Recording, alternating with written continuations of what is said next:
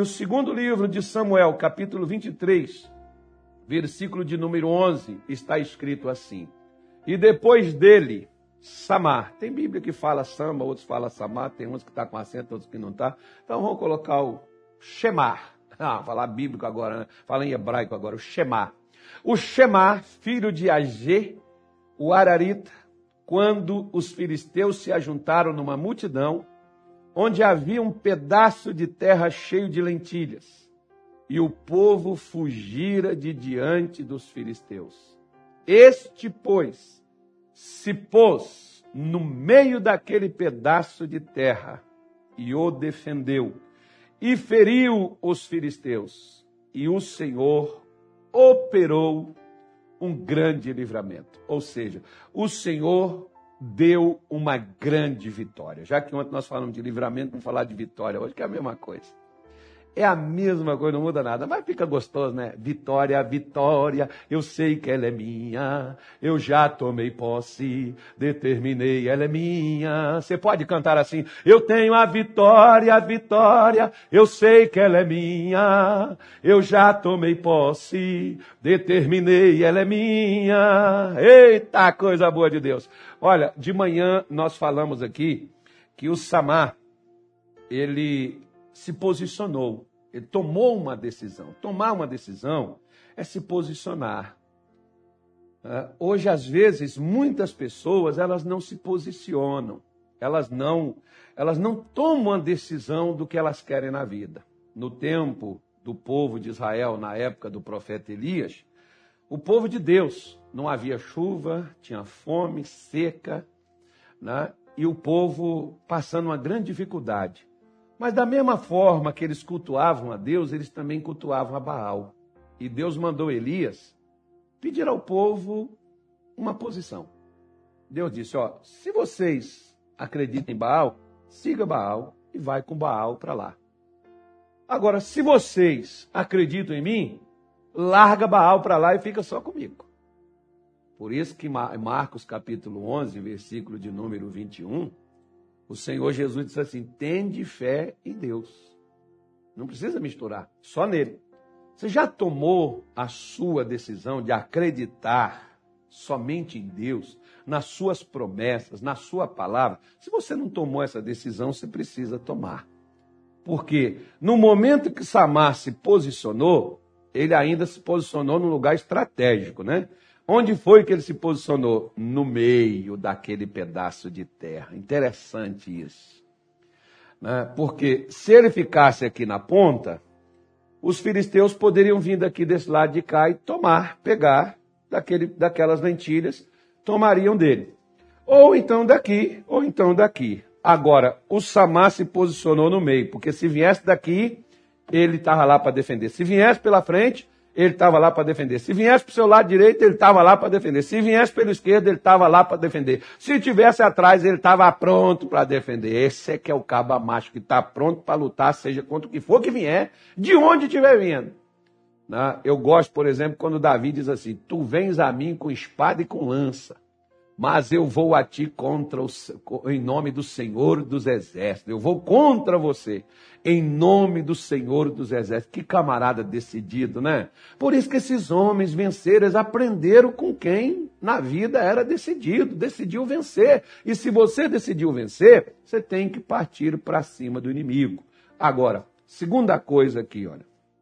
Entenda bem, daqui a pouco eu vou falar da terceira, três horas da tarde. Mas a segunda coisa que Samar fez e que às vezes você e eu nós vamos ter que fazer. Quando começar a batalha, quando começar a guerra, né? Muitas vezes você não, claro que Sempre assim eu, eu escuto, as pessoas mandam para mim, pastor, me ajude em oração com isso, me ajude em oração com aquilo. Pastor, me ajude em oração é, pelo meu marido, me ajude em oração pelo meu filho. Pastor, me ajude, ore pela minha mãe. Né? É claro que sempre você, eu, quando nós somos atacados, quando começa uma luta, quando começa uma batalha, a gente quer que alguém nos ajude. Você pode ver, por exemplo, eu estava até, tava até sorrindo ali, ele me lembrando de filme. De vez em quando a gente vê filme. Como é que chama aquele filme lá, Nilton? Do, daquele cara maluquinho lá, o Braddock. É Braddock mesmo, né? O nome do filme? É isso mesmo, Nilton? Aí que ele fala assim: comando Delta, comando Delta, e ninguém responde. Comando Delta já tinha sido explodido. E o Chuck Norris, é, o camarada teve que lutar sozinho, né, o Braddock, sozinho, explodindo, né, lutar lá, arrancar lá as pessoas, tirar elas de lá. O, o sujeito só. É mais ou menos que nem o Rambo, né? Por exemplo, Silvestre Stallone aí na figura do Rambo. Eu estava lembrando, né, comigo, porque uh, às vezes, por exemplo, né, você quando vier à batalha, como aqui, por exemplo, veio a batalha, e às vezes a batalha, senhora e senhor, não vem só do inimigo, não. A própria vida nos traz batalhas, dificuldades, lutas, problemas. Às vezes não é, é Satanás, não. não é, as pessoas demonizam tudo. Né? Mas, como por exemplo, quem deixa de beber água e o rim endurece e dá né, uma infecção, dá, somos nós, não é demônio não. Né? Então, uma comida que a gente come com excesso, dá ali problemas, ou seja, não é demônio, né? nem tudo, as pessoas às vezes, tudo, elas demonizam tudo, né? mas às vezes vem, a gente tá aí, toma um banho quente, sai lá no frio e tá, tá, um, tá, tá, tá umas ameaças aí que vai ter um frio aqui por esses dias, estou esperando. Por enquanto tá um calor danado aqui, com ar-condicionado aqui gelado, mas tá, ó, ó, tá grudando aqui. Mas tudo bem. Né? Então, você sai, pega lá um chuveiro quente, sai lá uma, uma ducha quente, sai lá, no frio vai vir um resfriado, vai vir alguma coisa. Enfim, são as coisas que na vida você pode enfrentar e vir. Agora, é interessante. Uma coisa você tem que decidir, porque às vezes é mais fácil, na hora do problema, a gente fazer como os outros. O que que os outros, quando os filisteus se ajuntaram e vieram contra eles, o que que o povo fez? O povo fugiu. Às vezes é mais fácil fugir do confronto, é mais fácil fugir da verdade, é mais fácil fugir da realidade, é mais fácil fugir das lutas, é mais fácil. Porque, em compensação, eu não terei que lutar, mas em contrapartida, eu já estou derrotado, porque quem foge já perdeu a batalha. Quem foge já está derrotado. Quem foge já foi vencido. Por isso que nós, por exemplo, você e eu, nós cristãos, nós não podemos, em hipótese alguma, fugir de diante do nosso inimigo. Diante das adversidades da vida, elas virão. Não é que você, ah, porque eu não aceito, eu não quero. Gente, não é eu aceitar, eu não querer. Vai acontecer, vai vir as adversidades, vai vir as lutas. Os problemas virão, basta para você ter problemas, basta você estar vivo. Por exemplo, o Kenneth Rei conta um caso de um jovem que chegou com ele e diz assim: Pastor, faz uma oração para mim, para mim não ter problema jamais com Satanás. Eu não quero ter problema nenhum na vida mais, só quero ter bênção. Aí o Kenneth Rei falou: Fecha os olhos, Senhor, leva o teu servo, mata ele, leva ele. Ele falou: Está amarrado, pastor, não faz isso não. Ele falou: Pois é, o único jeito de você não ter problema é você morrer. Porque quem já morreu já não tem mais problema nenhum, já não luta contra mais nada. A pessoa não luta contra a doença, não luta contra a miséria, a pessoa não luta contra uma dificuldade, ela está morta, está morreu, acabou. Mas se você está vivo, você está sujeito a, a ter que enfrentar dificuldades, lutas, alguns problemas emocionais, problemas psicológicos, alguns maus pensamentos, outros vão ter que enfrentar o vício, outros vão ter que enfrentar a doença, outro vai ter que enfrentar a miséria, outro vai ter que enfrentar o desemprego, outro vai ter que enfrentar a infidelidade, a traição. Ou seja, basta você olhar para a sua vida e você já vai ver por quantas fases você já passou e quantas coisas você teve que enfrentar para você pelo menos estar tá vivo até agora. Agora, eu não estou falando de você estar vivo, eu estou falando de você vencer. Para você vencer batalhas, é necessário que você esteja disposto a uma coisa: lutar, nem que seja sozinho. Gente, eu fico imaginando, por exemplo, Jesus tinha uma multidão que andava atrás dele. E que cantava, Osanas, Osanas! Né? na hora que prenderam Jesus, antes de prender, ele já tinha avisado seus discípulos: olha, eu vou ser entregue na mão dos pecadores. E contou tudo o que ia acontecer com ele. e todos vocês irão me deixar. Pedro até virou e disse: De forma nenhuma, Senhor. E se tiver que morrer com o Senhor, eu morro. Morreu nada. Ele foi um dos primeiros a fugir. Todos eles fugiram. E Jesus disse uma coisa: Mas eu não estarei só. O meu Pai que me enviou está comigo. Às vezes, minha senhora, meu senhor, você vai ter que decidir lutar, e a luta às vezes vai ser só você e Deus, como Jacó no Vale do Jaboque. As suas esposas, seus filhos, as suas concubinas, seus empregados, todos foram embora. Jacó ficou sozinho para lutar ali, só ele e Deus. E Jacó venceu, você sabe disso, né? E você também vencerá se você estiver disposto a lutar por aquilo que você não quer perder. Porque eu volto a repetir novamente: quem é derrotado não é quem perdeu algo, derrotado é quem perdeu e desistiu de recuperar o que perdeu. Jesus conta três parábolas seguidas uma da outra. A mulher que perdeu uma dragma perdida, que é uma, é uma, é uma, é uma, é uma moeda. O outro que perdeu uma ovelha, né? E, e, e, você vê, por exemplo, ambos o que, que eles fizeram? Eles foram recuperar o que perdeu. Ah, mas a outra que perdeu uma moeda tinha mais nove, mas uma fazia falta. Eu, eu, isso mostra para nós, como Moisés, por exemplo, Moisés chega diante de Faraó, aí Faraó, não, eu quero as mulheres, eu quero os velhos e eu quero as crianças.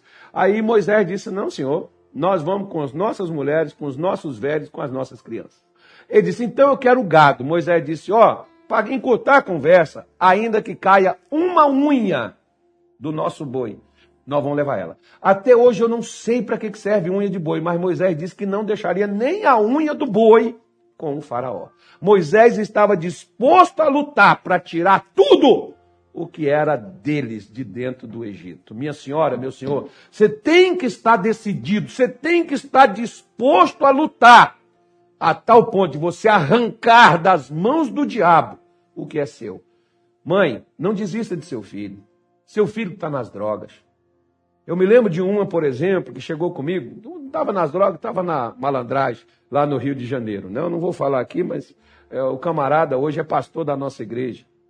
Mas a mãe dele chegou, eu disse: Olha, quem é que tem um filho que gosta de viver na bagunça, que sabe tocar? Nós não tínhamos ninguém para tocar na igreja. Quem é que tem uma mãe, a mãe que tem um filho aí que sabe tocar um instrumento para gente fazer louvor para Deus? Eu me dá o nome do seu filho que eu vou orar por ele, Deus vai tirar ele de lá e vai trazer para cá. E essa mãe me deu o nome do filho, que virou ministro de louvor na nossa igreja e até hoje é pastor nosso no Rio de Janeiro. Foi buscado assim, luta, batalha, guerra. Mas você tem que estar disposto. Mulher, não, não largue o seu casamento. Se você acredita na instituição, que é instituído por Deus, lute ainda. Mas meu marido não, meu marido não quer, pastor. Você quer? Se você quer, Deus contigo se torna dois. Né? Seu marido com Satanás, com capeta para lá, não vira dois, não. Nenhum só é. Então Deus tem a capacidade de nos dar a vitória. Às vezes você tem uma doença. Não desista, não, não conforme, não. Não aceite isso, não, pastor. Mas eu nasci assim, eu vou viver assim, e graças a Deus eu vou morrer assim. Né? Mas, bom, se você está bom assim para você, ok, então fica. Agora, se você não aceita perder, então lute pelo que é seu. Lute pelo que é seu. Eu vejo aquela mãe lá de Mateus capítulo 15, a mulher cananeia ela indo a Jesus, deixou a filha horrivelmente endemoniada, é como ela descreve o estado de sua filha, e ela vai a Jesus, chega ali, Jesus não responde. Vem os discípulos e diz: responde ela, intercede, pede para ela, por ela, e Jesus não responde. Mas depois Jesus vem a mulher, e Jesus diz para ela: Ó oh, mulher, não é bom pegar o pão dos filhos e dar aos cachorrinhos. Ela diz, mas os cachorros comem das migalhas que cai da mesa do seu dono. Ainda que seja uma migalha, Senhor. Eu quero uma migalha pela minha filha. Eu não vou voltar sem nada. Aquela mulher estava decidida a vencer. Por isso que Jesus disse, grande é a tua fé. Seja feito para contigo como tu desejas. Na hora que o seu desejo for tão forte, a ponto de não deixar você desistir de lutar, Deus vai te dar a vitória. Você pode passar o que for. Você pode enfrentar o que for. Mas sou eu sozinho, pastor, esteja disposto. Não tem ninguém comigo, esteja disposto. Muitas vezes, as maiores vitórias que eu já tive na minha vida não foi ninguém que me ajudou. Foi eu e Deus. Só eu e Deus. Só eu e Deus. Só eu e Deus. Só eu e Deus. E Deus deu vitória. E Deus dará a vitória também àquele que lutar legitimamente.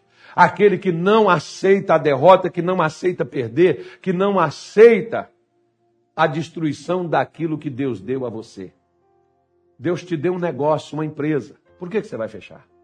Ah, mas está difícil, eu não tenho, meu pai não me ajuda, minha mãe não me ajuda. Você já experimentou pedir Deus? Uma vez chegou um senhor para mim, coronel Fabriciano, e ele me disse: Olha, pastor, vou ter que fechar a empresa, porque meu sócio, né, nós, a empresa está cheia de dívida, e meu sócio me abandonou. Eu disse assim: Tem um sócio que quer entrar contigo nesse negócio agora. Ele falou: Quem é, pastor? E eu falei: Ele injeta grana nessa empresa sua, pachuchu. Ele falou: Quem é? Quem? O senhor me apresenta? Apresento sim. Agora, sente aí que eu vou te apresentar ele. Abri a minha Bíblia e comecei a apresentar aquele que é o sócio né? É o sócio que não pede a metade, só pede a décima parte. Mostrei para aquele irmão. Disse a ele: coloque Deus como sócio do teu negócio. E aquele homem, o primeiro negócio que ele fez, você imagina uma empresa, né? Fazer um negócio de 1.200, 1.500 reais. O que, que era 1.500 reais? Não era nada. E aquele homem chegar para os seus seus empregados e dizer assim, ó, tem mil, tem mil e duzentos cinquenta, né, mil trezentos cinquenta aqui. Vocês dividem entre vocês. Porque os 150 aqui é do meu sócio. Eu vou entregar para ele. Vou levar para ele. E a empresa daquele homem deu uma guinada tão grande que, em menos de um ano, quando eu voltei com ele, ele já tinha quitado todas as suas dívidas, a empresa já estava funcionando a pleno vapor e ele já estava com seu carro novinho pago em cash e o da sua mulher pago em cash. E ele aproveitou e pagou um churrasco para mim que eu não fiz também, né? Eu não me neguei também a comer, pelo menos isso, né? eu não ia desperdiçar essa graça, essa benção. Mas isso é para você poder entender. Você tem que estar disposto a lutar, ainda que seja sozinho ainda que seja só, os outros vão fugir. Não fuja. Não arrede, não saia. Faça igual Jesus. Todos largaram ele, ele permaneceu. Por que, que ele desceu ao inferno e tomou a chave da morte e do inferno das mãos de Satanás? Porque ele lutou sozinho. Não havia quem o ajudasse. Mas Deus é o meu ajudador. Olha aqui, ó. Só para a gente terminar aqui, quer ver? Ó? Hebreus, capítulo de número 12. Perdão, diz assim, Hebreus. Hebreus 12, acho que o versículo é o 6. Que ele diz assim. É... Não, não é esse aqui não. Calma aí. Deixa eu ver onde é que está escrito isso aqui, que até agora. Agora até eu esqueci onde é que está aí, mas eu sei que está escrito na Bíblia. Eu sei que está escrito. Hebreus, Hebreus 12, 12, 12. Jesus me faz lembrar aqui, Senhor. 12, 12, 12, 12. Ah, não, é, não, é, não é isso também, não. Né? É, é por isso que eu não ia achar. Não é Hebreus 12, é Hebreus 13, versículo 6, que diz assim: ó. E assim, com confiança, ousemos dizer: O Senhor é o meu ajudador, e não temerei o que me possa fazer o homem. Precisa de mais, minha filha? Precisa mais não, né? Papai não me ajuda, pastor. Você não precisa de ajuda papai. Papai do céu, sim, você precisa. Papai seu não ajudou você, abandonou você, te largou? Maravilha, daqui a pouco você vai estar ajudando teu papai. Porque um pai que faz uma coisa dessa vai precisar de ajuda lá na frente. Lá na curva do vento ele vai ser pego. Né? Minha mulher não me ajuda, pastor. Ajuda não. Deus ajuda. Meu pastor, meu irmão, quer saber de uma, pastor? Deus, o Senhor me ajuda. Maravilha. Porque às vezes nem você me ajuda também. Então estamos empatados, zero a zero. Mas o Senhor é o meu ajudador. Tenha coragem, ouse. Ouse dizer, eu vou lutar, estou sozinho estou numa luta, mas o Senhor está comigo. Ele vai me ajudar com essa bagaça. Ele vai me ajudar com esse problema. Ele vai me ajudar com esse mal. Ele vai me ajudar com esse inimigo. E eu vou ter uma grande vitória. Eita glória a Deus. Coisa boa de Deus, hein? Hoje eu estou animado. Então, minha senhora, meu senhor, meu amigo, para a gente encerrar por aqui, faça isso. E Deus vai te abençoar grandíssima.